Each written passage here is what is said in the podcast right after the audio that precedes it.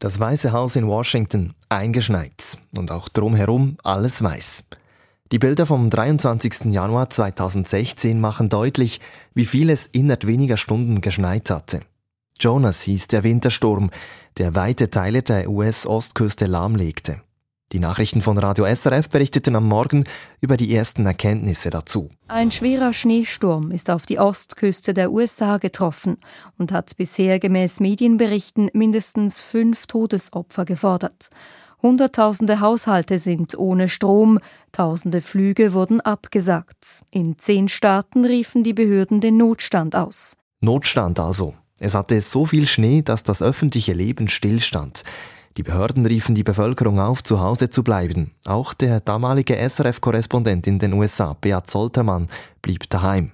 Soltermann erzählte, zugeschaltet ins Morgenprogramm von SRF 3, von seinen persönlichen Eindrücken des Schneesturms.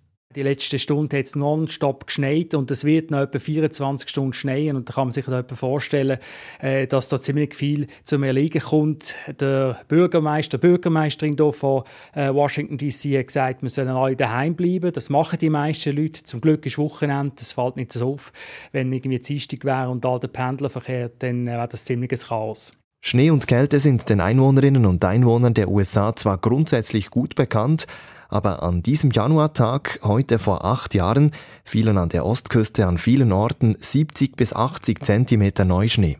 Gerade eine Großstadt wie Washington DC sei auf solche Schneemengen nicht vorbereitet gewesen, erklärte Beat Soltermann. Es hat all die Stromleitungen, die über der Erde sind und dann hat es Bäume und da gibt es Schnee drauf und dann gehen Nest runter und schon ist eine Stromleitung kaputt und es sind schon etwa 120'000 Leute, die keinen Strom mehr haben im Moment. Bei uns zum Glück, hier jetzt, wo wir wohnen in diesem Quartier, äh, ist noch alles äh, am funktionieren und wir hoffen, das bleibt auch so. Aber das ist sicher ein Problem und das andere Problem ist, dass äh, viele Leute an der Ostküste auch nicht ausgerüstet sind, was Auto angeht. Die haben keine Winterpneu wie die Leute in der Schweiz oder auch die Leute zum Beispiel Beispiel in Chicago oder im, ein bisschen nördlich, wo gewöhnt sind, mit viel Schnee zu, zu hantieren. Das hat man hier nicht und äh, dann schleifen die Autos umeinander, wenn es überhaupt noch Autos hat im Moment auf der Straße, weil eben wie gesagt, das heißt, man soll daheim bleiben wegen dem Schnee, wegen dem Eis und wegen dem starken Wind.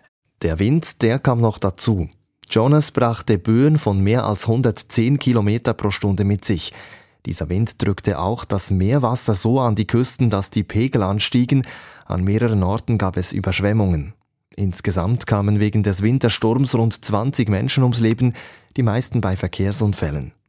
Erst am Tag danach zog das Sturmtief weiter und die rund 50 Millionen betroffenen Menschen in der Region um Washington und New York konnten langsam zum Alltag zurückkehren. Also erst einmal mussten sie Schnee schaufeln. Am Montag, zwei Tage nach dem großen Schneefall, blieben die meisten Ämter und Schulen noch zu.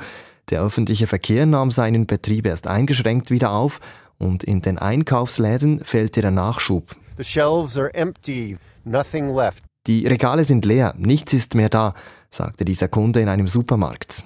Bis der Alltag an der Ostküste der USA wieder ganz seinen gewohnten Betrieb aufnahm, dauerte es noch einige weitere Tage.